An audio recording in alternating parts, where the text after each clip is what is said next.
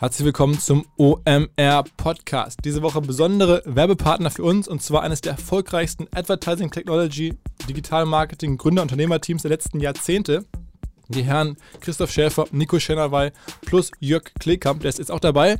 Die Erstgenannten haben in den letzten Jahren verschiedene Agenturen, Plattformen entwickelt, aufgebaut, richtig großgezogen und verkauft sind da extrem erfolgreich und machen jetzt was Neues. Und das möchte ich gerne erzählen. Das Neue heißt Luna Martech Solutions. Luna mit R am Ende. Und ist ein Anbieter für AdTech, für Agenturen, für Publisher, für Advertiser, für all diejenigen, die ihre eigene Advertising-Landschaft, ähm, ihr eigenes AdTech-Stack, wie man in der Fachsprache sagt, aufbauen möchten. Also sie selber kontrollieren möchten, welche Technologie sie Marketing und Advertising machen, das aber vielleicht nicht selber entwickeln können, vielleicht nicht selber die Kompetenzen haben, das alles zu bauen, zu architektonisch zu begleiten. Das können die Kollegen, die haben auch bestehende Komponenten bereits in ihrem Produktangebot, sozusagen in ihrem Bauchladen, die man äh, nutzen kann. Die Kollegen wissen auf jeden Fall, was sie da tun, die kennen sich mit der Materie aus und stehen halt zur Verfügung, wenn man sagt, okay, in der heutigen Welt macht es für mich Sinn, meine AdTech-Landschaft selber zu kontrollieren und zu entwickeln, dann sprecht mit ähm, Luna Martech Solutions. Wir machen gerne einen Kontakt oder geht auf die Website luna ähm, martech.com heißt die Website, also immer mit R am Ende. Und wie gesagt, omr at luna-martech.com gibt direkte Antworten. Ciao, ciao. Herzlich willkommen beim OMR Podcast mit Philipp Westermeier. Herzlich willkommen zum OMR Podcast. Ganz kurzes Update, bevor es gleich losgeht mit dem eigentlichen Podcast. Was war los bei uns diese Woche? Ein Thema, das hier in der Firma intern für viel Furore gesorgt hat, ist der Erfolg der Hamburger Goldkehlchen, also einem Männergesangschor, der auch schon häufiger bei uns auf dem Festival aufgetreten ist ähm, und in dem ganz viele meiner Kollegen singen. Ein ehemaliger Kollege hier von uns hat das Ding gegründet vor einiger Zeit, ist dann, hat sich dann selbstständig gemacht und ist sozusagen der Anführer dieses Chors und die haben einen eigenen Song rausgebracht, der heißt Moin Moin Hamburg. Absolutes Hymnenpotenzial und die haben es geschafft, damit auf Nummer 1 bei iTunes zu kommen. Ja, kann man sich fragen, was heißt das? Sind die so mega erfolgreich oder ist iTunes mittlerweile so klein geworden, weil alle nur noch bei Spotify sind? Ich glaube, es ist ein bisschen eine Mischung. Also A, haben die natürlich ein große, großes Resonanzfeld, haben viele Freunde, da singen irgendwie 80, 90 Männer. Das ist schon mal eine ganz große Multiplikatorengruppe.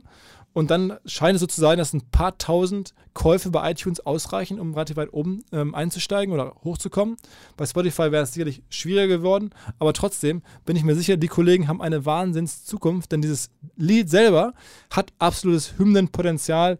Ähm, das ist so ein bisschen so Hamburg meine Perle-artig. Ich bin mir sicher, ich sehe schon die Bilder vor mir, Stadien, Volksfeste und die Typen reißen es ab. Bin ich natürlich mega stolz. Das sind hier unsere Kollegen, ähm, die da einfach aus Leidenschaft was Neues hochgezogen haben, das ähm, sehr, sehr vielen Leuten gefällt. Das macht mir großen Spaß zu sehen. Ansonsten ähm, haben wir gerade announced, eine richtig geile Truppe von New Yorker Medienmachern oder Marketingmachern, die nach Hamburg kommen zum OMR Festival. Ich war ja selber letzten Sommer in New York und habe einige davon dort getroffen, unter anderem den ähm, Matt Lieber, das ist der Gründer von Gimlet, also dem Podcast-Produktionshaus vom Markter, der gerade für 200 Millionen Euro von Spotify übernommen wurde. Und der Kollege kommt ähm, zu OMR. Genauso der John Steinberg, das ist der Gründer von Cheddar. Cheddar ist das ganz große Ding im Bewegtbildbereich, gerade so im Videobereich, der an jeglichen Distributionspunkten seinen, seine Videos ausstrahlt, auf allen Plattformen drauf ist mit seiner Videoplattform, die, die Cheddar heißt, so wie Käse. Und der Typ äh, räumt da so ein bisschen die Medienwelt auf, ist auch übrigens einer der Mitgründer von BuzzFeed gewesen. Und zuletzt haben wir den Michael Rothman, ähm, ein Kumpel von mir mittlerweile, der Fatherly macht. Fatherly ist eine, eine Plattform für Väter, ähm, Publisher und eine Medienmarke am Ende für Väter aus New York und der erzählt, wie er halt für Väter eine eigene Medienmarke ähm, gegründet und gebaut hat mit allen möglichen ähm, Angeboten auf verschiedensten Kanälen. Fatherly, ähm, auch der ist dabei. Ähm, es kommen noch mehr, ähm, werden wir demnächst ankündigen, aus New York nach Hamburg, ähm, um hier beim Festival ein bisschen was anzubieten. Ansonsten, wie gesagt, die Zeit läuft. OMR kommt immer näher. Ähm, ich würde mich freuen, wenn ihr Bock habt, dabei zu sein. Denkt drüber nach. 7. 8. Mai. Ansonsten geht es erstmal los mit dem eigentlichen Podcast. Dazu vielleicht noch ein letzter Fun-Fact. Ich habe im Nachgespräch mit den beiden Choreo-Gründern, ihr werdet sie gleich kennenlernen, echt coole Jungs, ähm, rausgefunden, dass einer von denen auch an der WHU studiert hat. Und dann redet man so über die verschiedenen WHU-Jahrgänge. Das ist ja diese BWL-Uni, diese super BWL-Uni und ich kenne dann auch den einen oder anderen, der da studiert hat und dann fragt man immer so Menschen, in welchem Jahrgang warst denn du und wer war da noch so drin und so, den kennt man noch so gemeinsam Und dann stellte sich heraus, die waren im selben Jahrgang wie der Roman Kirsch, der Gründer von Lesara, der ja auch schon bei uns im Podcast war. Und das ist ja mit Lesara am Ende nicht gut ausgegangen, leider. Aber der Roman war, das ist legendär, immer der Jahrgangsbeste an der WU. Und dann haben wir ja gerade darüber gesprochen mit den Kuyo-Jungs und sagten die, Mensch, ja, die waren mit der, war bei uns im Jahrgang. Dann meinte ich, okay, krass, der war ja auch der Beste offensichtlich, habe ich gehört. Und dann meinte der eine, nee, ah, stimmt, aber ich war auch ganz gut. Also es war sozusagen, die waren Co-Beste in ihrem Jahrgang. Wahnsinn. Ähm, also äh, insofern mal gucken. Ich bin mir sicher, vom, aus dem Roman übrigens, wird, von dem wird man bald wieder hören. Der wird auf jeden Fall am Ende gewinnen, auch wenn es mit Lesara jetzt vielleicht nicht funktioniert hat. Ähm, und die beiden Jungs von Koyo sind da jetzt in New York unterwegs. Sehr ungewöhnliches Team sicherlich für ein Fashion-Thema. Aber ähm, ich glaube, die haben auf jeden Fall mal die Brainpower, das hinzubekommen. Warten wir es mal ab. Ähm, ich fand es einen exzellenten Podcast und bin sehr gespannt, was daraus wird. Und jetzt viel Spaß mit Koyo. Was? Diese Woche zu Gast zwei Menschen, die aktuell in New York sind, aber eigentlich sind sie Deutsche. Sie machen was ziemlich Abgefahrenes in New York. Und weil ich ja der Meinung bin oder es häufig schon mitbekommen habe, dass Deutsche, die etwas in New York machen, das ist ein bisschen so ein Sehnsuchtsthema unserer gesamten Branche. Alle, die Medien und Marketing machen, finden New York cool. Und erst recht Deutsche, die was machen. Jetzt habe ich zwei, und zwar Johannes Quoth und Chris Wichert. Ähm, beide so Anfang 30 und machen in Schuhe, sag ich mal. Was macht ihr da genau, Richtig. Männer? Äh, wir machen High-End-Sneaker.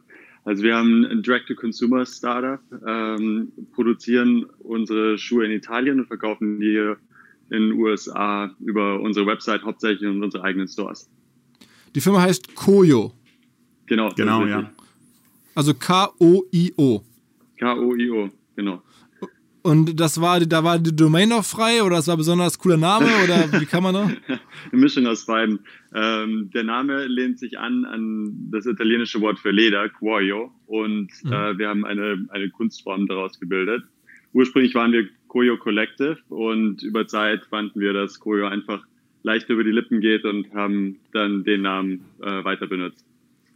Jetzt äh, gebt mal so ein bisschen Background. Wie, wie, wie kommt man in so eine Situation? Also ihr seid eigentlich, wo kommt ihr her in Deutschland?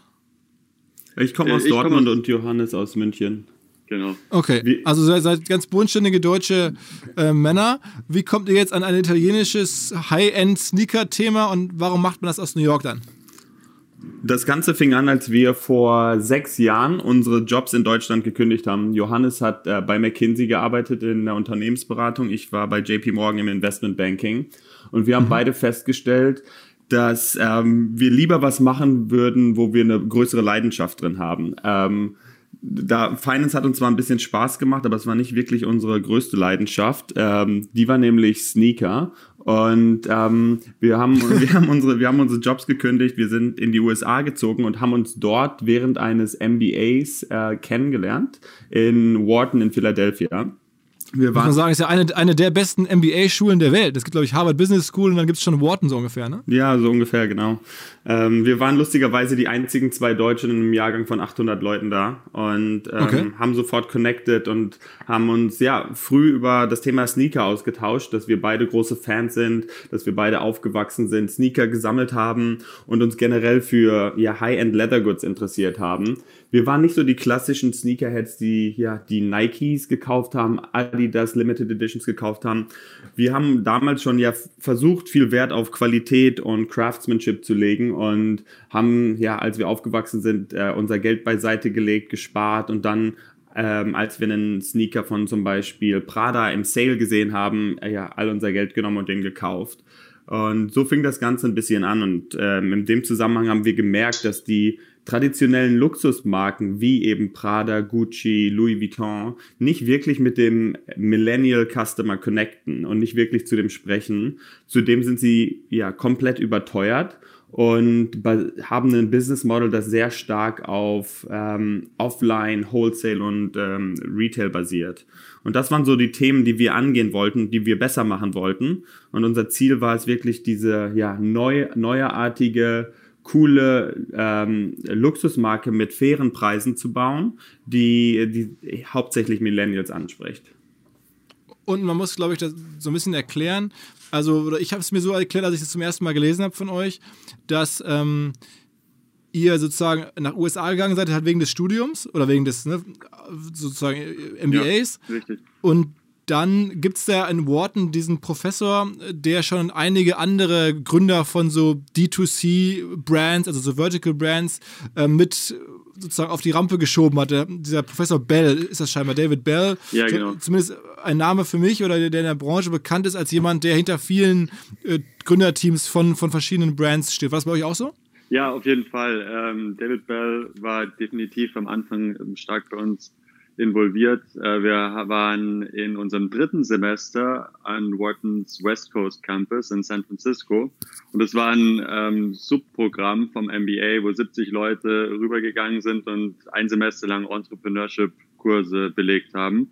Einer der Professoren, die das betreut haben, war eben David Bell. Und ähm, wir waren dort in seinem Kurs, haben viel über Koyo gesprochen und ähm, er hat uns dann anfänglich Feedback gegeben. Ähm, er ist ja zum Beispiel ein starker, starker Vertreter der Omnichannel-Strategie und das war so ein Leitgedanke, der bei uns auch anfangs schon äh, sehr wichtig war bei Koyo. Äh, und dann sind wir auch mit einem äh, seiner, äh, seiner befreundeten Fonds in Kontakt gekommen, Brand Foundry, der Fonds von Andrew Mitchell. Dort ist der David Bell ein LP und auch ein Advisor. Und Brand Foundry war dann auch unser erster Co-Lead in unserer ersten Seed Round. Ähm, also LP heißt, er ist Investor in diesem Fonds. Richtig, Könnt ihr ja. mal sagen, wer noch, ähm, welche Firmen noch aus diesem Fonds hervorgegangen sind und noch von diesem David Bell mit auf die Rampe geschoben wurden? Ähm, ja, das waren Firmen wie Warby Parker zum Beispiel. Ich glaube, das ist das bekannteste Beispiel. Ähm, mhm. Die vier Gründer von Warby Parker sind damals ja auch zu Wharton gegangen und das war eine unserer Inspirationen, ja, in, in diese Richtung zu gehen. Wir haben, wir haben die dann früh kennengelernt, ähm, eben auch weil David Bell und Andrew Mitchell uns zu, die, zu denen introduced haben und ähm, haben die dann auch schnell als Berater gewonnen für unsere Firma. Aber generell ist äh, Brand Foundry ein super, ein super Fonds, der sich extrem extrem stark eben mit Early Stage Brands auskennt. Es gibt ja viele, viele Tech-Investoren, die ähm, ja auf Apps und Data setzen, aber Brand Foundries ähm, ja Investment Thesis ist, dass sie sich einfach äh, ja, auf junge Brands konzentrieren, die was in dem Brandbereich ändern wollen. Mhm. Und ähm, in dem Zusammenhang haben die halt Warby Parker gemacht, ähm, Cotopaxi, ähm, Birchbox auch. Ja. Birchbox, genau, Lola, also viele bekannte Marken in den USA vor allem. The Wings Aber immer mit demselben Konzept. Also immer mit dem Konzept, ähm, man macht was äh, und schneidet sozusagen diesen berühmten Middleman irgendwie raus. Also man ja. macht so äh, was, was dem Andrew bei Brand Foundry extrem wichtig ist, ist eine, ähm, eine größere Vision für das Unternehmen. Und unsere ähm, größere Vision für das Unternehmen ist, in gewisser Weise das Louis Vuitton für Millennials aufzubauen. Also eine High-End Leather Goods Brand, die in mehreren Kategorien besteht, also über Schuhe und Sneaker hinaus, auch in Small Leather Goods, in Bags, Backpacks und vielleicht sogar ähm, gewisse Knit Accessories und ähm, damit dann eben ein, ein großes Unternehmenspotenzial hat. Äh, was für Investor wie Brand Foundry jetzt weniger interessant ist, sind so ganz ähm, nischenspezifische ähm, Produkt-Direct-to-Consumer-Companies, die, die ein relativ, ja, wie gesagt, limitiertes Produktspektrum haben. Mhm, mhm. Und sag mal ein paar Worte zur Firma heute. Also wie viele Mitarbeiter habt ihr? Wir sind so 30 Mitarbeiter. Ähm, in unserem Office sind wir noch recht klein und versuchen das extrem, ja, extrem äh, schlank zu halten. Im Office sind wir so 10 Leute, aber wir haben mittlerweile auch ähm, fünf eigene Stores in Los Angeles, New York, Brooklyn, Miami und Chicago und ähm, ja, haben eben dort auch einige Mitarbeiter. Das heißt, ihr glaubt extrem stark an das Thema Stores als, als Marketingkanal auch. Ja, genau, auf jeden Fall das ist ja auch eine der Thesen von dem, von dem David Bell, wenn man den so dessen Vorträge so anschaut, dann, dann redet er immer davon, wie wichtig es sozusagen auf einmal der, der Offline-Handel sozusagen wird. Warum ist das so? Also warum ist, also der Offline-Handel ist vielleicht übertrieben, aber zumindest diese, diese Flagship-Stores und so, warum, warum ist das so wichtig? Ich meine, man hat, hat doch im Vergleich, äh, würde man jetzt sagen, äh, zu Google oder Facebook oder so eine, eine, viel, viel geringere Skalierbarkeit und eine viel, viel höhere Kosten auf den ersten Blick. Ja, für warum uns gibt's, der Glaube? Hm? Für uns gibt es drei Gründe, warum das richtig wichtig ist. Einmal ist es ein, ein guter zusätzlicher Sales Channel. Zum Zweiten ist es ein ähm, Element, das die Marke nochmal viel realer macht. Und zum Dritten ist es eine, ähm, ein Zuhause für unsere Community. Ähm, was, was den Sales Channel angeht, wir machen ungefähr ja, 30 Prozent von unserem Umsatz über unsere Stores. Der Hauptteil geht über unsere Website und das ist auch genau, wie wir es haben wollen. Aber wir wollen den Store über die, äh, den Umsatz über die Stores nicht missen. Ähm, was die Brand angeht, den zweiten Punkt, ähm, durch Direct-to-Consumer und die Möglichkeiten, relativ schnell und kostengünstig eine eigene Marke aufzubauen und dann online zu vertreiben, gibt es natürlich wahnsinnig viele Marken, die links und rechts aufpoppen und dann im Instagram-Feed erscheinen. Und wenn man dann seinen eigenen Store hat als Marke, ist man einfach für den Konsumenten nochmal viel realer und echter und ähm, auch das Vertrauen in die Marke ist viel größer, weil es einen, einen physischen Anlaufpunkt gibt. Und dann zum dritten Punkt, ähm, dieses Zuhause für unsere Community. Ähm, Chris hat ja angesprochen, dass, dass die Mission von Koyo ist, ähm, einen, einen bestimmten Lifestyle zu kommunizieren. Einen, der outgoing ist, der social ist, ähm, wo wir Leute anregen wollen, äh, etwas zu erreichen in ihrem Leben, das mit ihrer ähm, Passion zusammenhängt. Und ähm, in dem Zusammenhang machen wir viele Events in unseren Stores und und äh, schaffen damit einen Raum, wo Menschen sich treffen können und, und sich austauschen können. Und das wird wa mega was, geschätzt. Was für Events macht ihr? Kommen dann irgendwelche, äh, sagen wir mal, DJs oder ist das irgendwie so eine Lesung oder einfach nur Getränke oder was macht man da so? Ja, das ist auch eine Mischung. Wir, ähm, einer unserer größten Marketingkanäle ist, äh, sind Kollaborationen. Wir partnern mit Künstlern und ähm, Bekannten, die eben eine ähnliche Story haben wie, wie Johannes und ich, in, in dem sie ihrer Leidenschaft gefolgt sind und gesagt haben, ich will irgendwas machen, ähm, was mich wirklich begeistert, egal was alle anderen sagen. Und in dem Zusammenhang haben wir schon mit ja, Tattoo-Künstlern äh, zusammengearbeitet, Surfern, Keramikkünstlern, ähm, wirklich ein komplett breites Spektrum. Und ein Beispiel war zum Beispiel der ähm, Tattoo-Künstler John Boy, der ist in den USA total angesagt, ist super schwer bei dem einen Termin zu bekommen. Der hat äh, Leute wie Justin Bieber, Haley Baldwin, die Kardashians alle tätowiert und ist eigentlich mhm. komplett ausgebucht. Ähm, mhm. Irgendwann vor zwei Jahren ist der ja durch die Decke gegangen, nachdem das bekannt wurde, dass er Justin Bieber ein Kreuz aufs Auge tätowiert hat. Und seine Life-Story war, dass er nach Ohio geschickt wurde von seinen Eltern, um dort ähm, ähm, Pastor zu werden. Das war aber überhaupt nicht seine Leidenschaft. Deshalb hat er irgendwann gesagt, ähm, fuck it, ich mache jetzt was anderes und ähm, hat sich in ein Local Tattoo-Studio gesetzt und dort angefangen, die Tätowierungskunst zu lernen. Und ja, mhm. nach ein paar Monaten und Jahren hat er wirklich so seinen eigenen Style etabliert ähm, und ist damit super bekannt geworden und durch die Decke gegangen. Und zusammen mit dem haben wir einen Sneaker designt, der wirklich seinen Style aufgreift ähm, und total anders ist als die Schuhe, die du sonst auf dem Markt siehst und auch anders ist als unsere anderen Schuhe. Und mhm. ähm, ja, mit ihm zusammen haben wir zum Launch ein Event in unserem Store gemacht, wo wir das Bundle verkauft haben zwischen dem Sneaker und einem Tattoo von ihm. Ähm, was besonders interessant war, weil es eigentlich unmöglich ist, von ihm ja, einen Termin zu bekommen. Und der, der gute Mann hat knapp eine Million Follower, sodass, als wir das angeboten haben, wir eine Schlange, ja, wir eine Schlange um den Block hatten. Um 12 Uhr sind, haben, wurden die Türen aufgemacht, ab 8 Uhr haben sich die Leute angestellt. Und ähm, dann haben wir für ja, knapp 500 Dollar das Bundle aus Shoe und Tattoo ähm, verkauft. Und wir hatten da, da Leute von GQ, Esquire, Vogue, New York Times, die alle gekommen sind und sich wirklich live in unserem Store haben tätowieren lassen und das auf ihren äh, Kanälen gebroadcastet haben. Okay. Und okay. drumherum hatten wir dann noch einen DJ, Drinks, eine Party, sodass zu jedem Zeitpunkt knapp 50 Leute im Store waren. Und das Ganze ging dann von 12 Uhr mittags bis 2 Uhr morgens. Events. Ähm, und war ein super Event, ähm, sowohl sales-technisch, aber auch Brand-Awareness-technisch und ähm, für die Community, sodass sich die Leute, die alle Koyo-Fans sind und John Boy-Fans sind, treffen konnten, den, ihr, ihr Idol treffen konnten, mit denen connecten konnten.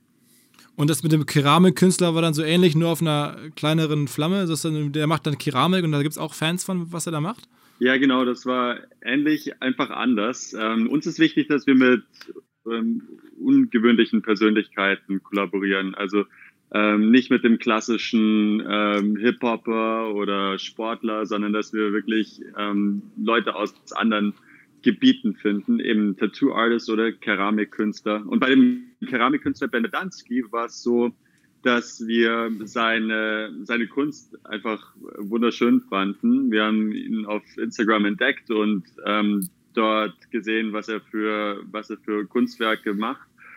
Dann sind wir in Kontakt mit ihm getreten. Ben ist ähm, aus LA, äh, sind dann nach LA in sein Studio gefahren und haben äh, mit ihm abgemacht, dass wir eine Collaboration machen. Und unser Ziel für diese Collab war es, äh, Keramikkunst auf den Schuh zu bringen, was auch vorher noch nie jemand gemacht hat. Wir haben dann einen Schuh entwickelt, der auf seinen Designprinzipien basiert. Ben benutzt dieses ganz starke Blau in seinen, äh, in seinen Werken und ähm, dementsprechend haben wir dann einen Schuh gemacht mit einer stark blauen Sohle ähm, und der obere Teil, also der Lederteil vom Schuh, sah aus wie, ähm, wie äh, ein, ein Stück Keramik, äh, cremefarbene Keramik mit so ähm, kleinen Eiseneinschlüssen. Das haben wir dann äh, repliziert bei unserem Hersteller in Italien. Und dann haben wir eben, äh, Ben nannte es Jewelry, also Shoe Jewelry, in den Schuh integriert. Und der Schuh ging auch komplett durch die Decke. Wir haben den im, äh, im März letzten Jahres gelauncht und der Schuh war innerhalb von anderthalb Tagen ausverkauft. Wir haben mit dem, mit dem Design auch bei Fast Company einen Innovation Award gewonnen und äh, der Schuh war unser erster, der ins Museum kam, nämlich ins American Museum of Ceramic Art. Okay. Sag mal, ähm, wie viel Umsatz macht ihr mittlerweile mit dem Ganzen? Die genauen Umsatzzahlen legen wir, legen wir noch nicht offen. Ähm, ja. Aber es ist schon, es ist, wenn man so hört, ihr verkauft da einige Kollektionen komplett aus und so, dann sind es sicherlich schon einige Millionen, oder? Ja, auf jeden Fall. Aber jetzt noch nicht jetzt 20. Auch richtig. okay, irgendwo dazwischen. Okay, okay. Irgendwo dazwischen, Verstanden. genau. Ähm, und sag mal, was man, wenn man so ein bisschen recherchiert, auch sofort sieht, ist, ihr habt irgendwie ähm, neben, neben ähm, Brand Foundry noch ein paar andere interessante Investoren. Also hier in Deutschland kennt man vor allen Dingen die, äh, die Winkelfoss-Zwillinge, also die, die, die beiden Zwillinge, die mit Mark Zuckerberg da vor Gericht gelegen haben, dann ganz groß in, in, in Bitcoin investiert haben, Blockchain und so. Äh, wie kommt man an solche Leute? Wie, macht, wie, wie geht sowas? Wie habt ihr, wo habt ihr die kennengelernt? Ja, als wir anfangs nach New York gekommen sind, ähm, also bei uns war es ja so ein bisschen besonders. Wir kamen aus Deutschland, hatten kein Netzwerk in den USA und dann kamen wir aus Philadelphia nach New York, hatten kein Netzwerk in New York und kannten wirklich niemanden im Fashion-Bereich. Also am Anfang war echt viel Networking, Connecten, Hustling angesagt. Wir haben ähm, alle Leute, die wir von der Uni kannten, am Anfang gefragt, äh, kennt ihr irgendwelche Investoren in New York? Ähm, können wir mal mit denen sprechen? Ähm, und haben wirklich im ersten Jahr einen extremen Fokus darauf gelegt, ähm, ja, coole Leute zu treffen und Leute zu treffen, die uns weiterhelfen können. Ein wichtiger Schritt war für uns Anfang ein Advis anfangs ein Advisory Board ähm, zusammen zu, zu bauen. Und ähm, auf dieses Advisory Board äh, kam dann eben auch Neil Blumenthal von Warby Parker. Und sobald wir ihn hatten, hat er sein Netzwerk geöffnet. Und so hat sich das dann Stück für Stück weitergebildet. Ähm, wir haben dann unsere erste Finanzierungsrunde gemacht. Ähm, nachdem Brand Foundry uns zugesagt hat, hat er uns zu ein paar seiner Kontakte introduced und relativ schnell haben wir dann ähm, ja, Serial Entrepreneurs an Bord gehabt, wie Andy Dunn, den Gründer von Bonobos, Brian Spaley, den Gründer von Trunk Club, ähm, Stephen Allen, den Gründer von Stephen Allen und eben auch die Winkelboss-Zwillinge. Ähm, ja, und mittlerweile ist das eine super Partnerschaft geworden. All die Leute haben in den, in unseren nachfolgenden Finanzierungsrunden weiter investiert. Wir ja, kennen die jetzt auch sozial sehr gut, ähm, treffen uns häufiger mit denen und die sind sehr hilfreich, ähm, wenn wir irgendwelche Fragen zum Business haben oder zum Wachstum. Mhm. Und wer ist noch bei euch im Advisory Board so? Ja, mittlerweile hat sich das, ähm, mittlerweile hat sich das ein bisschen geschiftet, da wir größere Finanzierungsrunden gemacht haben, sind wir so ein bisschen von den Angel-Investoren weggekommen zu größeren Investoren. Und unser größter Investor ist aktuell Acton Capital in München. Mhm. Und äh, mit denen haben wir eine super, äh, eine super Zusammenarbeit. Und warum habt ihr jetzt äh, dann wieder Geld aus Deutschland genommen? Hätte man äh, nicht weiter sozusagen die ganz großen US-Fonds nehmen können? Ja, für ja. uns war es so, dass wir in unserer letzten Runde Gespräche mit US-Fonds hatten, mit deutschen Fonds und ähm, dann kam es uns wirklich auf den Investor an. Wir haben uns, wir hatten mehrere Termsheets bekommen und ähm, hatten uns dann in München mit Acton getroffen, mit deren äh, ganzen Team und äh, fanden die Gespräche mit ihnen einfach äh, sehr inspirierend, mega spannend und hatten ein super Gefühl, mit denen zusammenzuarbeiten. Okay. Sag mal jetzt nochmal ganz konkret zum Produkt. Wie teuer sind die Schuhe eigentlich? Schuhe fangen bei 150 Dollar an und gehen dann bis 350 Dollar. Ähm, was wichtig Aber ist. Aber richtig, muss, genau, muss man sagen, es sind ja wirklich auch sagen wir, alles in Italien und nur in Italien genau. gefertigt. Ne? Ja, was wichtig ist zu erwähnen, ist, dass unsere Schuhe oder wir wollen wirklich ein echtes Luxusprodukt anbieten. Ähm, und die, die erste Welle von Direct-to-Consumer-Brands, die war ja hauptsächlich basiert auf ähm, Produkte um 100 Dollar, ähm, wie Warby Parker zum Beispiel. Und wir sind jetzt so Teil der zweiten Welle von Direct-to-Consumer, wo wir wirklich ein echtes High-End-Produkt anbieten wollen zu dem bestmöglichen Preis. Und alle unsere Schuhe werden ja von Hand in Italien gefertigt. Wir arbeiten dort mit einer ja, Chanel-Fabrik zusammen, die all unsere Schuhe macht. Und ähm, ja, wir benutzen nur Leder und Materialien, die direkt aus der Region kommen. Und es sind wirklich extrem hochwertige Schuhe, die extrem lange halten, die sehr gemütlich sind und die ähm, vielseitig einsetzbar sind. Wir hören von vielen unseren Kunden, dass sie die Schuhe tragen, wenn sie zur Arbeit gehen, wenn sie in Meetings gehen, wenn sie sich mit Freunden treffen, wenn sie feiern gehen, wenn sie zum Date gehen. Ähm, also wirklich äh, ja, viele Anlässe für die Schuhe und ähm, sind sehr gemütlich und halten sehr lange. Von daher ist der Preis unserer Meinung nach total gerechtfertigt. Wir wollen die Schuhe auch von Anfang an zu dem bestmöglichen Preis anbieten. Wir haben eine strikte No-Discount-Policy, was auch anders ist als bei vielen anderen Startups und Direct-to-Consumer-Brands. Wir, ähm, ja, wir wir gehen nie auf Sale, wir machen keine Promotions, keine Sign up to our email and get 10% off your first order, sondern bei uns ist alles Vollpreis und wir bieten die Schuhe direkt zum bestmöglichen Preis an. Ganz kurze Unterbrechung und Hinweis auf einen Partner, den ich schon einige Male erwähnt habe, und zwar die Firma Annexia. Extrem spannende Company, schon zehn Jahre alt, von einem heute erst 31-Jährigen gegründet, der damals noch Abiturient war. Annexia macht Managed Hosting, also im Serverbereich tätig auf der einen Seite, und daneben sind sie Softwareentwickler, Mobile-Entwickler, App-Entwickler mit einer richtig guten Referenzkundenliste, zum Beispiel BMW, Lufthansa, McDonalds und machen wohl vor allen Dingen für gerade für größere Konzerne ähm, richtig gute Sachen. Und jetzt haben sie sich was Neues, Cooles ausgedacht, nämlich das App Starter Kit. Da drin sind ein Block, ein Bleistift und ein paar Sticker und man kann vorab in der Offline-Welt die Konzeptionierung von Apps planen. Wir haben das hier selber ausprobiert bei unserer OMR Festival App und das hat uns richtig geholfen. Eine ziemlich coole Idee. Wer also jetzt auch mal eine App quasi mit echten klassischen Instrumenten vorplanen möchte, bevor es in die Softwareentwicklung geht, der geht bitte auf app-starter.com und bestellt sich dort das App Starter Kit. Davon gibt es nur 100 Stück. Ihr müsst also schnell sein, app-starter.com oder ihr kommt zu unserem Event, zum OMR Festival, denn dort auch ist ein Annexia am Start, haben dort einen Stand und werden auch am Stand einige App Starter Kits herausgeben und natürlich ansprechbar für alle möglichen Fragen rund um zum Beispiel App-Entwicklung oder Mobile-Entwicklung. Wenn ihr daran, äh, wenn ihr damit zu tun habt, denkt bitte an Annexia. Viel Spaß. Okay, aber trotzdem nochmal, Schuhe ist ja schon ein mega umkämpftes Segment. Ich meine, da gibt es ja diese ganzen, sagen wir mal, Stan Smith, ne, diese weißen Schuhe, die man auch so sowohl Arbeit als auch privat anziehen kann, die jetzt irgendwie überall sind und jetzt irgendwie von, gibt es ja also tausend andere Modelle von, von Nike, Adidas und so weiter. Und es gibt ja auch meines, meiner Einschätzung nach halt sehr viele Käufer, die jetzt gar nicht so sehr auf die Materialien des Schuhs achten, sondern auch sehr wohlhabende Leute, die Converse tragen oder so ähm, oder, oder keine Ahnung, Vans tragen. Also günstig gemachte Schuhe, aber es geht halt so extrem viel übers Image. Also glaubt ihr, dass man so ein Produkt, wo so viel Image ist und so wenig am Ende der Kunde oder auch, auch wohlhabende Menschen auf, auf die Qualität achten, meine ich zumindest, dass man das so drehen kann, dass man, dass die Menschen denken, nee, es geht, ich kaufe hier auch wirklich Qualität und mir ist dieses Leder hier an der Stelle extrem viel wert?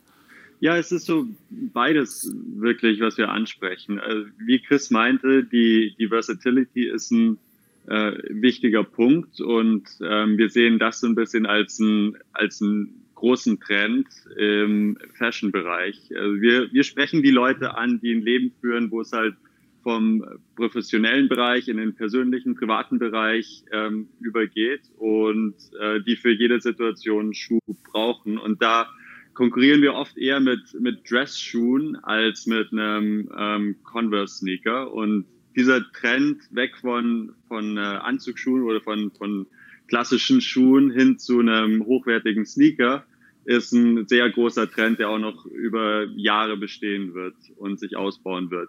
Und ähm, der andere Punkt ist die Brand. Ähm, was wir sehen, ist, dass wir eben eine Brand aufbauen, mit der sich, mit denen sich äh, Leute extrem identifizieren. Also sehen wir vor allem, ähm, wenn wir jetzt unser Instagram-Following anschauen und wenn wir ähm, Celebrity Support anschauen, die Leute hier in den USA, wo wir halt primär auftreten, mögen mega gerne, was wir mit Koyo machen und helfen uns, diese, diesen Lifestyle aufzubauen. Also wir haben zum Beispiel regelmäßig Posts von Celebrities, die, ähm, die unsere Brand stark finden. Gerade eben hat Jessica Alba ähm, unsere Sneaker gepostet oder Irina Shayk ähm, und lauter A-List Celebrities. Und das hilft natürlich auch ähm, jetzt auf der Lifestyle-Komponente die Brand größer zu machen. Wie wichtig ist denn generell Instagram für euch? Also ihr habt so 160.000 Abonnenten, habe ich gesehen.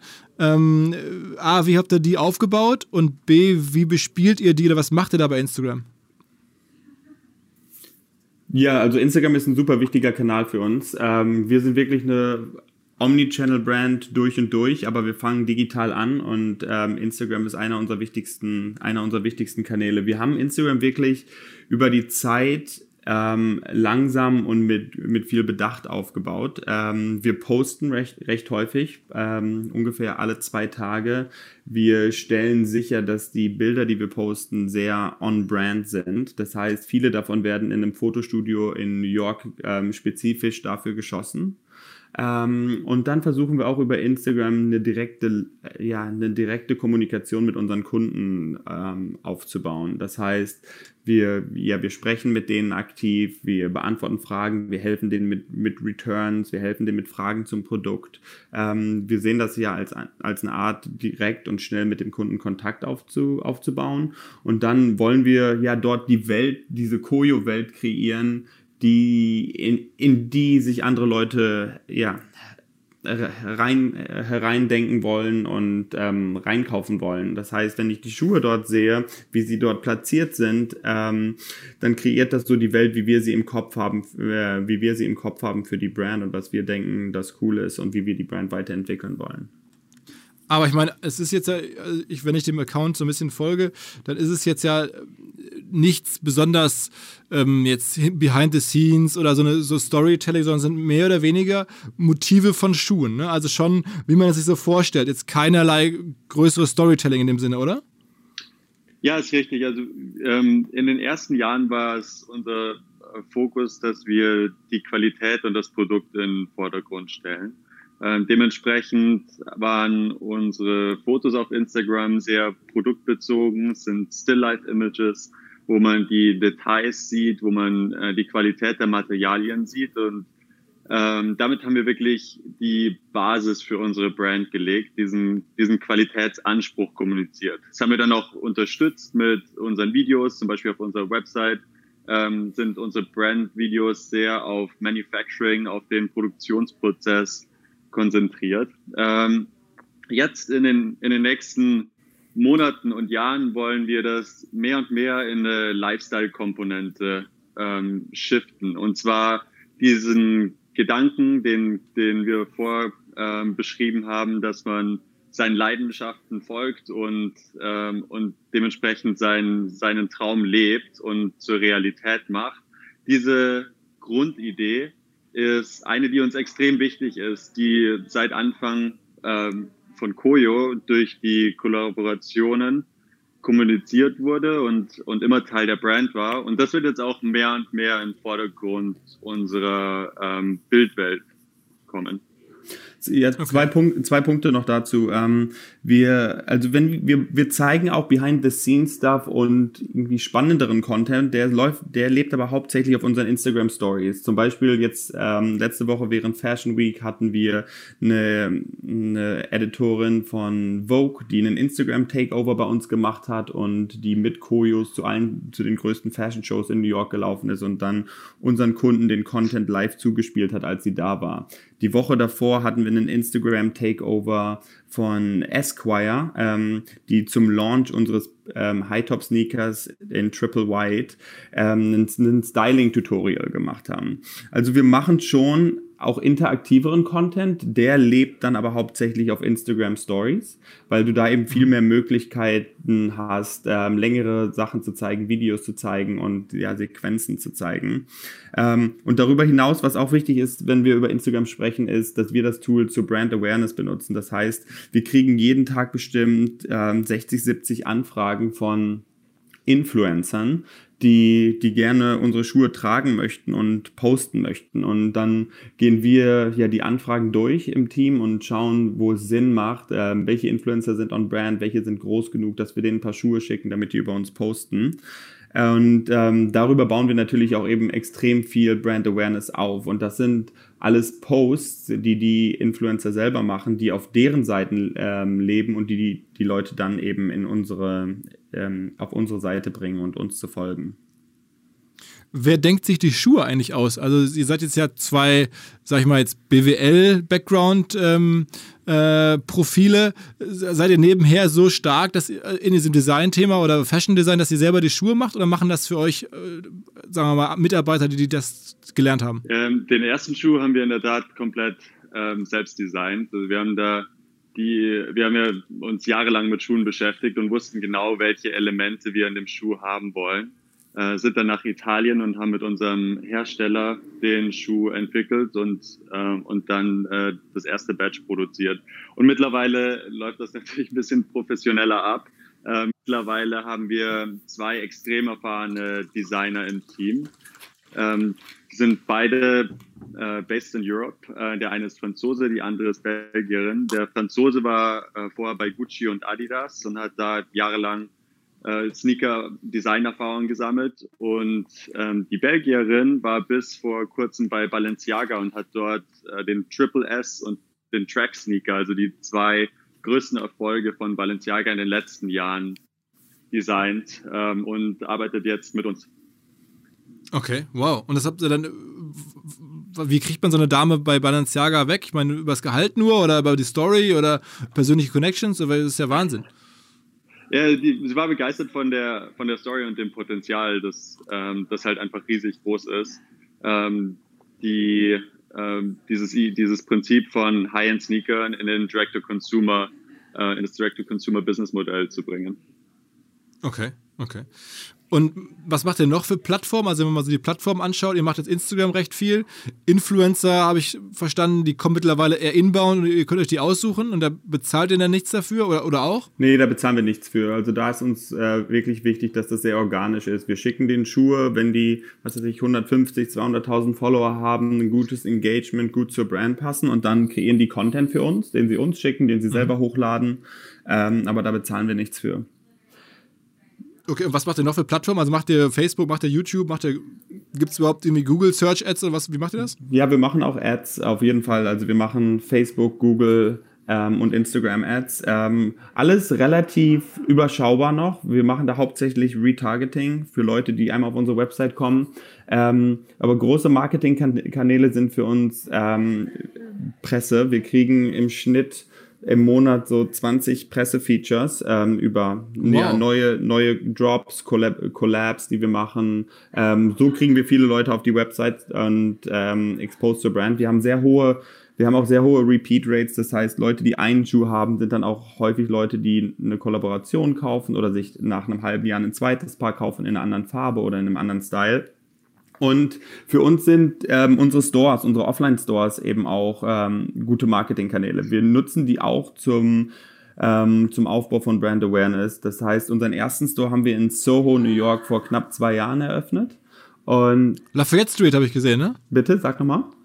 Lafayette Street. Genau, Lafayette ne? und Broome. Ähm, mhm. Da genau neben unserem Office. Ähm, da war vorher Outdoor Voices drin und die sind ausgezogen und zu dem Zeitpunkt waren wir ehrlich gesagt zu dritt. Also wir waren noch super klein. Ähm, wir haben die Opportunity gesehen, da einen Pop-up für drei Monate zu machen und sind quasi über Nacht eingezogen. Ähm, und es lief super äh, so dass wir uns dann dazu entschlossen haben, den Store ja zu verlängern. Und mittlerweile ist es ein langfristiger Store. Wir haben letztes Jahr einen riesen Ausbau da drin gehabt und haben in den letzten drei Monaten noch ähm, vier weitere Stores eröffnet und sind jetzt kurz davor, in, äh, nächste Woche in San Francisco einen Store zu eröffnen. Das heißt, für uns funktionieren insbesondere bei unserem Preispunkt und bei unserer Qualität, ähm, wo ja du die Qualität häufig erst wirklich erkennst, wenn du den Schuh siehst, anhast und, und, und das Leder fühlst. Ähm, ja, da merken wir einfach, dass Stores hervorragend klappen und dass wir ja das zusammen mit dem Online-Kanal ähm, gut in Einklang bringen können. Okay. Ähm, warte, aber in den deutschen Medien noch gar nicht so präsent. Also ich hatte jetzt ähm, vor kurzem von euch gelesen erst und ich lese eigentlich relativ viel so deutsche Presse und halte immer so die Augen offen. Ähm, oder ist es, mir, ist es mir einfach nicht aufgefallen oder war, was ist es mehr internationale Presse wahrscheinlich, dann irgendwelche amerikanischen Magazine und New York Times und so? Ja, das war ja, ab, total Absicht, ähm, dass wir da so ein bisschen unter dem Radar geblieben sind. Unser Fokus momentan ist wirklich USA, weil der, weil der Markt hier so groß ist und äh, wir so viel Potenzial sehen.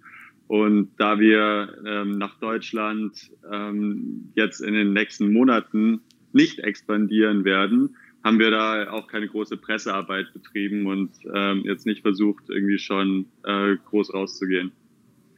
Das heißt, wenn ich, wenn ich jetzt ein paar haben möchte, dann kann ich das überhaupt bekommen über euren amerikanischen ähm, Shop, also den, den Online-Shop, oder, oder muss ich da erst hinreisen? Nee, das klappt auf jeden Fall. Also wir verschicken international. Ähm, und über DHL Express geht das sogar innerhalb von zwei, drei Tagen. Okay. Ja. Aber wie Johannes schon sagte, der, der Service. Ja. Na, go ahead. nee, der Fokus ist aktuell einfach stark auf den USA und ähm, langfristig wollen wir natürlich nach Europa expandieren, insbesondere nach Deutschland. Das war auch ähm, ein Grund, weil, warum wir Acton mit an Bord ähm, holen wollten, weil die uns dabei sehr stark helfen können.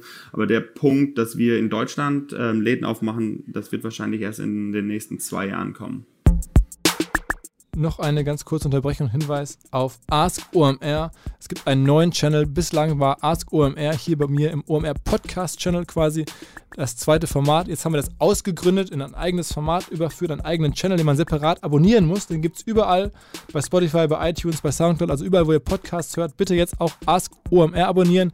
Der Kollege André Alper, einer der Top-Experten für Digital-Marketing in Deutschland, wahrscheinlich eher in Europa, ist er da der Host und mit einem All-Star-Team an Unterstützung beantwortet er eure Fragen. Schickt uns übrigens eure Fragen, wenn ihr welche habt, unter omr.com slash AskOMR kann man Fragen einreichen und André und Co. beantworten die dann. In der aktuellen Folge geht es ähm, darum, was eine Website eigentlich kosten sollte, wenn man eine neue Website bauen möchte ähm, und vieles mehr.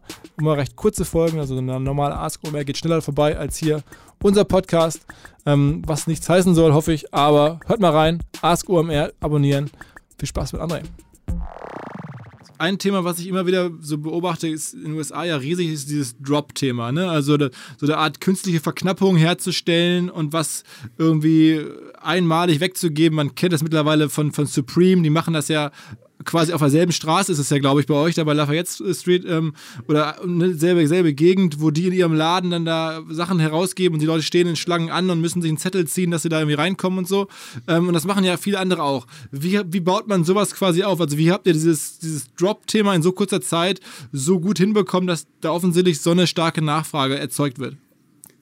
Ich glaube, was wichtig ist, ist, dass du eine authentische Brand baust. Das ist erstmal also das ist erstmal das, das Grundlegende oder die Basis dafür. Also ähm, für bei uns ist die Basis, dass wir hervorragende Schuhe haben, die eine gute Qualität haben, guten Preispunkt haben. Und dann versuchen wir das Ganze interessanter zu machen, indem wir eben Künstler reinbringen, die für unsere, die für unsere ja, Follower und Fanbase interessant sein könnten, von denen die vielleicht noch nicht gehört haben. Wir, wir nutzen den, ja, die, die Silhouette des Sneakers zum, zum Storytelling. Wir wollen die Geschichte des Künstlers erzählen, eben über die Kollab Kollaboration am Sneaker. Und diese Sneaker sehen sehr ausgefallen aus, sehen wirklich komplett anders aus als Schuhe, die du woanders kriegen kannst. Ähm, also auch mit so, so Malerei auf dem Schuh drauf und genau. sowas, ne? Ähm, wirklich alles Mögliche. Also ähm, wir, haben, wir haben auch Kollaborationen mit dem Beverly Hills Hotel gehabt, wo wir das, äh, deren ikonisches ähm, Muster, das Banana Leaf Pattern auf den Schuh gedruckt haben in grün. Wir haben eine Kollaboration mit Game of Thrones gehabt zum Ende der Staffel 7, ähm, die auf HBO Go ausgestrahlt wurde ähm, wo wir einen Schuh für Jamie Lannister gemacht haben, komplett in Gold, mit goldener glänzender Sohle und mit einem, wo die, ja, die abgehackte Hand vom Jamie Lannister an den Schuh dran gemacht wurde. Also wirklich okay. ausgefallenere Sachen, die, die, ähm, die, die sehr kreativ sind. Wie viele Paare gibt es davon? Ähm, ja, also, und die, die sind dann halt auch immer sehr verknappt. Dann gibt es im Schnitt so 500 Paar von den, von den Kollaborationen. Ähm, die, die dann bemarktet werden von beiden Seiten. Dann wird ein Event dazu gemacht, dann ähm, gibt es recht häufig viel Presse dazu und dann sind die in ein paar Tagen meistens ausverkauft. Okay. Okay. Ähm, und wie habt ihr jetzt nochmal was einmal kurz bei Instagram, weil es mich selber persönlich interessiert, wie habt ihr es geschafft, die ersten initialen ähm, Follower da aufzubauen? Also ich erlebe heute, es ist gar nicht mehr so einfach, äh, Follower zu gewinnen. Jetzt seid ihr bei 140.000, das ist ja schon, äh, schon mal ordentlich, ist noch nicht jetzt irgendwie massiv, aber es ist ja schon echt eine, eine gute Zahl. Wie kamen die zustande? Über andere, auch über die Kollaboration? Oder habt ihr da irgendwie ähm, welche Art von Content habt ihr die ersten, das Grundrauschen sozusagen erzeugt? Ja, es war ziemlich stark durch die Kollaborationen. Wenn so ein John Boy 500.000 oder eine Million dann irgendwann Follower hat und äh, mhm. Quincy Davis, die Surferin, mit der wir eine Kollaboration gemacht haben, auch 500.000 Follower haben äh, und wir, eine, wir einen Schuh zusammen mit denen rausbringen, dann gibt es uns natürlich bei jedem Launch einen, einen riesen Boost und das heißt, ihr habt dann auch die Verpflichtung, dass ihr dann auch das natürlich irgendwie dann posten, wo es den Schuh gibt und auf euren Account verweisen und genau. so weiter. Ja, das Schöne war, dass wir, ja, wir haben das immer so aufgesetzt, dass ähm, unsere äh, Collaborators einen Anteil des Umsatzes bekommen haben äh, und, und wir dann nichts upfront ähm, denen gezahlt haben. Dementsprechend war der Anreiz ziemlich klar für die, dass sie auch posten und, äh, und schauen, dass wir die Collab ähm, gut promoten. Gibt's, gibt's aus eurer Sicht, ich meine, ihr müsst ja nun alles ausprobieren, seid ja sozusagen an der, an der Forefront da in den USA, denn noch andere Plattformen, jetzt haben wir gerade so ganz kurz Facebook und, und Google zumindest mal angesprochen, aber gibt es irgendwie, welche Rolle spielt, spielt ein Snap oder jetzt TikTok, reden alle über TikTok, gibt es irgendwelche anderen Plattformen, die für euch noch ungefähr so relevant sind wie Instagram? Gibt es irgendwas, was überhaupt in die Nähe kommt? Äh, nee, aktuell nicht. Aktuell ist Instagram wirklich für uns das Relevanteste. Ähm, wir haben noch nichts auf TikTok gemacht und einen anderen Kanal, den wir uns aktuell anschauen und wo wir mehr und mehr ausprobieren, ist YouTube, ähm, dass wir dort mhm. mit äh, Leuten zusammenarbeiten, die wirklich detaillierte Sneaker-Reviews machen, Unboxing-Videos machen. Ähm, da haben wir jetzt die ersten Versuche gestartet und das läuft auch sehr gut an macht ihr dieses typische Growth Hacking Ding, dass wenn man euch weiterempfiehlt, so Referral Marketing, dass man dann irgendwie eine Belohnung bekommt? Ist das was, was ihr tut? Machen wir nie in dem, äh, in dem gleichen Spirit, wie Chris meinte, dass wir nie Sign-up-Discounts geben. Ähm, wir, hm. wir finden, dass ja, wir extrem gute Preise für unsere qualitativ super hochwertigen Schuhe anbieten und dementsprechend ähm, wollen wir da viel mehr über die Brand und die Qualität gehen, als dass wir Referral-Discounts anbieten. Mhm. Also wart ihr überrascht am Anfang, welche Rolle Presse nach wie vor spielt, also auch PR für das Thema? Also ich habe das irgendwie vor kurzem mich mal länger unterhalten, auch im Podcast mit, mit dem David Fischer von High Snobiety und so. Ähm, da spürt man ja, dass gerade im, im High-Fashion-Bereich solche Plattformen eine Wahnsinnsrelevanz haben. Ist euch das auch so äh, als erstes aufgefallen, als ihr in die Branche reingekommen seid? Ja, absolut. Ähm, also wir und wir haben von Anfang an, als wir angefangen haben, direkt mit einer PR-Agentur zusammengearbeitet, weil, weil uns das Thema eben wichtig war und weil wir Kredibilität im Markt aufbauen wollten. Wir sind eine junge Brand, hatten keine Fashion-Erfahrung. Da war es eben total wichtig, von außen ähm, ja, diese Bestätigung zu bekommen. Und damit sind wir dann auch an Investoren rausgegangen. Das hat unseren Kunden geholfen, uns zu vertrauen, uns auszuprobieren. Also für uns war das extrem wichtig. Und wir haben jetzt vor einem Jahr ähm, äh, PR in-house genommen. Das heißt, wir setzen da noch einen stärkeren Fokus drauf und das ist, bleibt ja ein großer Fokuspunkt für die Zukunft. Was würdest du sagen, oder was würdet ihr sagen, sind eure Wettbewerber? Also jetzt wahrscheinlich weniger Nike und Adidas oder halt auch? Oder, oder ist es schon Louis Vuitton? Also wen seht ihr da so? Es sind die klassischen Luxusmarken und dann ähm, spezielle ähm, High-End-Sneaker-Marken. Also definitiv ähm, Gucci, Balenciaga, die, die Sneaker-Brands, die gerade ähm, die innovativsten Designs rausbringen. Und dann ähm, kleinere Marken wie Common Projects. Äh, ist eine New Yorker Marke, mhm. die auch in Italien herstellt und ähm, so im minimalistischen Sneaker-Bereich über die letzten Jahre recht ähm, stark war. So, also die Schuhe sind und die, die Brands sind unsere Competitors. Okay, aber es, es, gibt ja schon so eine ganze Reihe von, von sozusagen nachwachsenden Sneaker-Brands. Wenn man sich ein bisschen umschaut, tauchen immer mal wieder neue auf, aus, aus, aus Skandinavien zum Teil und so. Ne? Also es ist jetzt schon ein Segment, das immer mal wieder probiert wird von Leuten. Ja, definitiv. Und ich glaube, deshalb ist es so wichtig, sich über Brand zu differenzieren. Wir wollen uns nicht über den Preis differenzieren. Wir wollen wirklich Preis und Qualität als Grundlage für unsere Schuhe haben und dann wollen wir darauf eine coole Brand bauen, äh, mit der sich Leute identifizieren und die der Grund ist, warum die Leute ja, sich für Koyo entscheiden und nicht für andere Brands. Wir sehen auch extrem viele Startups, die quasi ähm, aus den Löchern kommen im Sneaker-Bereich und die dann einfach sagen, hey, hier sind 400 Dollar Schuhe für 100. Ähm, aber die Brand geht nicht darüber hinaus. Für uns ist es eben wirklich wichtig, diese Community um die Brand zu bauen und diese Brand-Message zu, äh, zu kommunizieren. Und ähm, ja, in dem Zusammenhang haben, sind die Stores auch wichtig, weil nicht, jede, nicht jedes neue Startup ähm, kann, kann es sich erlauben, direkt einen Store zu machen und das differenziert uns eben weiter. Ich habe jetzt irgendwie eine ganz persönliche Frage, weil ich euch ja gerade ja an der Leitung quasi habe. Ich habe jetzt vor kurzem irgendwie bei einigen Kumpels Filling Pieces Schuhe häufiger gesehen. Ist das auch eine Marke, die ihr kennt? Ja, kennen wir auf jeden ja. Fall. Ähm, sind die groß? Ich, also ich habe wirklich, ich habe das nur gesehen, aber ist das irgendwas, äh, sag mal zwei Worte dazu, weil wirklich nur das Neugier. Nicht, ich hoffe nicht, dass das euer stärkster Wettbewerber ist, den ich jetzt hier pushe, sondern einfach nur. Nee, ich, ich glaube nicht, dass sie wirklich ein starker Wettbewerber von uns sind. Ähm, wir schätzen auf jeden Fall, was sie machen. Ich glaube, die sind recht groß. Ähm, und äh, die haben einen, die haben ein sehr ja, ikonisches Modell, ähm, worum die ihr Business gebaut haben, ähm, sind in Europa deutlich bekannter. Ähm, ja, wir, wir finden es gut, was sie die, machen, die aber wir sehen sie so nicht als direkten Wettbewerber. Aber die haben so eine ganz eigene Silhouette, ne? Sie haben immer diese Spitzen, diese Zunge von dem Schuh ist immer so spitz zulaufen oder ja, so. Genau. Ist mir aufgefallen. Das stimmt, ne? ja, das, das ist ein bisschen deren Branding. Habt ihr euch auch solche sozusagen so Produktdifferenzierungen jetzt irgendwann im Look? Also, dass ihr auch sagt, oh, wir haben immer einen Punkt irgendwie drauf oder wir haben immer eine besondere Sohle oder irgendwie sowas? Oder habt ihr irgendeinen einen Icon? Jetzt sagen wir, es gibt ja nun bei, bei Nike offensichtlich den Haken, der nun jeder, oder die Streifen. Äh, also, viele Marken im Fashion-Bereich kommen ja auch über so, so Krokodile und irgendwas. Ähm, äh, gibt es da bei euch was? Ja, wir haben so ein paar Elemente, die Wiedererkennbarkeit schaffen. Ähm, anfangs waren wir da recht minimalistisch unterwegs. Da waren unsere Schuhe dadurch ähm, vereinigt, dass wir mit einem äh, Arch, mit so einem äh, Bogen im Schuhdesign äh, gespielt haben und den in unserem Primo-Modell und in unserem Capri-Modell äh, integriert haben. Der Bogen war ein, Stück Leder, das äh, dann meistens aus Suede war und, und dementsprechend deutlicher sichtbar.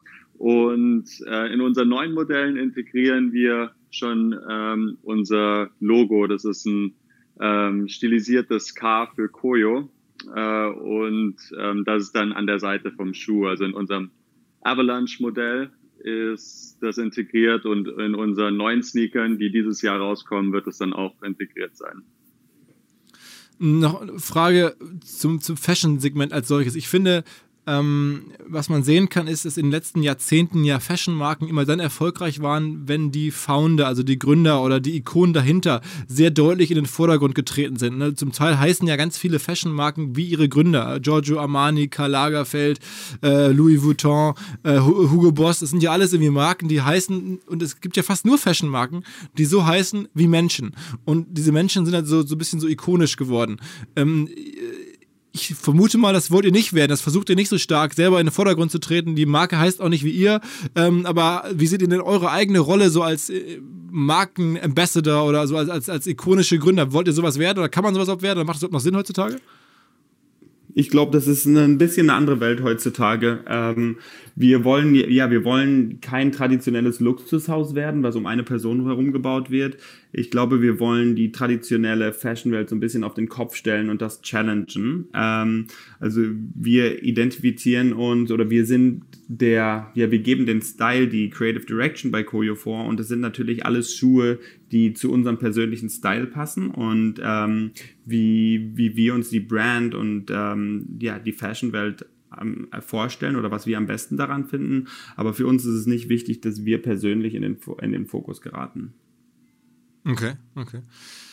Okay, krasse Geschichte. Also, das wird auf jeden Fall mal sehr interessant äh, sein zu beobachten, was ihr so in den nächsten Jahren daraus macht. Ähm, für alle Hörer, äh, folgt bitte Koyo. Ähm, ich habe es gerade jetzt bei Instagram auch nochmal gesehen, ähm, in den Stories ein bisschen geguckt, während wir sprachen, ehrlicherweise. Und vor allen Dingen, ich bin jetzt allein deswegen großer Fan, weil ihr mir im Vorgespräch erzählt habt, dass ihr Wahrscheinlich liegt es auch daran, dass einer von euch aus Dortmund kommt, dass ihr große Hörer von MML seid, unserem Fußball-Podcast. Das gibt es ja eigentlich gar nicht. Ja, super Podcast, hören wir jede Woche. und, aber da muss man sagen, OMR kanntet ihr nicht so genau wie MML. Das, das ist ja eigentlich ein Schlag ins Gesicht hier. Der, Mickey, der blöde Mickey Beisenherz und so ist bekannter als wir. Das gibt's da gar nicht. Scheint so zu sein. Ah, Wahnsinn, Wahnsinn. Also bitte spread the word OMR, wenn der Podcast raus ist. Auch in New York. Ich bin da selber immer dabei, ab und zu mal da. Ähm, also drückt euch die Daumen. Vielen Dank. Ähm, dass es irgendwie groß wird und wenn wir irgendwas tun können, äh, Sagt uns jederzeit Bescheid. Wo wohnt ihr in New York? Lebt ihr direkt in, in Manhattan oder wo Ja, wir wohnen direkt in Manhattan. Also so richtig äh, luxuriös schon oder noch ein bisschen so studentischer jetzt als Gründer? Ja, schon, schon noch Startup-mäßig. okay, okay, okay, okay. Aber auch ohne Families, also sozusagen ihr beiden und gibt Vollgas. Ja, genau. Ah, okay. Ah, ich kann es mir so ein bisschen vorstellen und äh, ich glaube, es ist ein gutes Leben. Ich drücke euch sehr die Daumen. Spaß, also, wenn euch jemand anspricht, irgendwie spread the OMR word gerne auch in New York. Ähm, ich versuche, wir versuchen jetzt hier ein bisschen was für Koyo zu tun und ja, ich ähm, bin großer Sneaker-Fan selber. Insofern ähm, mal gucken, was ich da, was ich da mal hier rüber schicken lassen kann. Machen wir. Vielen Dank, Philipp.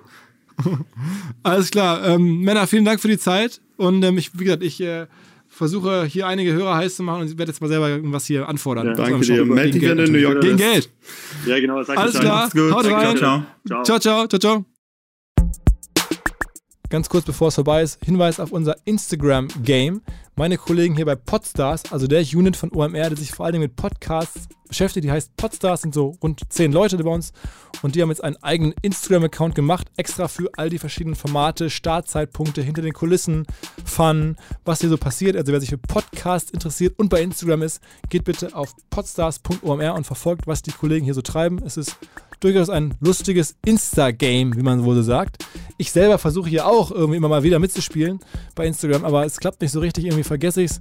Wer trotzdem meine amateurhaften Versuche erleben möchte, PH Westermeier, ich bin auch dabei. Also viel Spaß.